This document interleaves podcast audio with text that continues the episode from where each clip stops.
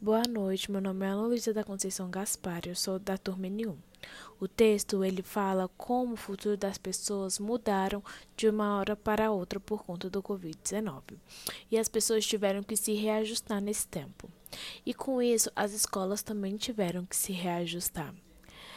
E a maior, algumas pessoas não têm acesso à internet ou não têm um computador bom para realizar a tarefa e nem assistir às aulas. Esse eu estou falando da classe popular.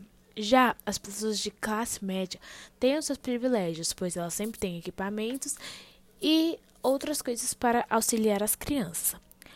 E o, um dos grandes desafios foi para os menores da educação básica, pois para o seu melhor desenvolvimento é importante o contato físico. E com isso, podemos perceber que não estamos preparados para essa situação.